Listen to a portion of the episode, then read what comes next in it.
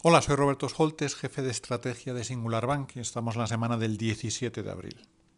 Las divisas han sido siempre el activo financiero más difícil de predecir, ya que en el cambio de una moneda frente a otra entran en juego muchos factores muy diversos.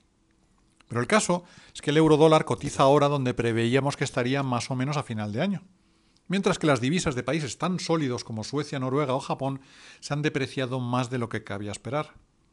Casi todos estos movimientos se explican últimamente por lo que hacen o lo que se espera que hagan los bancos centrales. En el corto plazo son los diferenciales de intereses a uno o dos años los que más influyen en los tipos de cambio.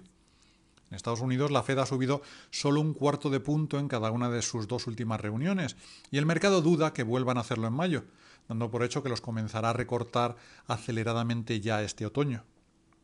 En la eurozona, el BCE subió dos veces medio punto y se descuenta que habrá subido al menos otro 0,50 entre mayo y junio, para luego solo rebajarlos cautamente en 2024.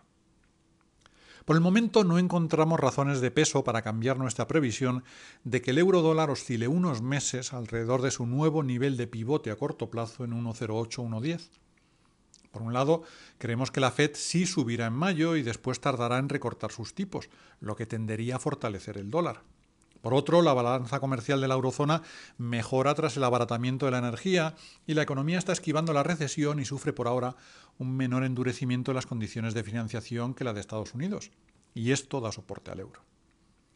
Lo que no hay que perder de vista es que el dólar sigue notablemente sobrevalorado con una paridad de equilibrio a largo plazo con el euro que rondaría 1,27. Pero como los activos monetarios en dólares son más rentables, desde este nivel los riesgos parecen temporalmente más simétricos y vemos improbable que retorne debajo de 1,05, pero también que alcance 1,15 si la Fed no baja sus tipos, siempre que no haya grandes sorpresas geopolíticas y que el Congreso en Washington suba a tiempo el techo de deuda.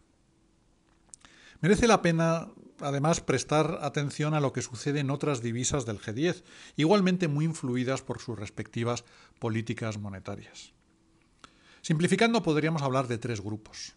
Primero incluiría Canadá, Australia, Suecia y Noruega, cuyos bancos centrales están subiendo tipos más prudentemente que sus hermanos mayores, dado que vienen de unos mercados inmobiliarios más sobrecalentados y con más riesgo de causar problemas económicos y bancarios si colapsaran. Por esto, por sólidos que estos países sean en términos políticos, económicos y fiscales, sus divisas podrían mantenerse infravaloradas prolongadamente. El segundo grupo lo conforman la libra esterlina y el franco suizo, relativamente estables frente al euro dado el movimiento paralelo de sus tipos de interés, y de los que no habría que esperar grandes oscilaciones en los próximos meses.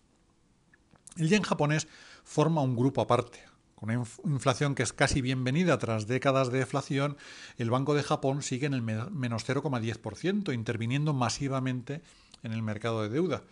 Esto explica ahora que esté muy infravalorada, que las empresas niponas tengan una ventaja competitiva, unas condiciones de financiación menos restrictivas, una menor presión sobre sus valoraciones y convierte al país en un atractivo destino turístico e incluso para la relocalización de industrias que quieran diversificar su presencia en Asia. Así que el yen está muy barato, aunque harían falta bajadas de tipos de la Fed y el BCE o un cambio radical en la política expansiva del Banco de Japón para que se pueda apreciar sustancialmente. En resumen, no prevemos grandes oscilaciones en los mercados de divisas si las autoridades monetarias se atienen a sus hojas de ruta.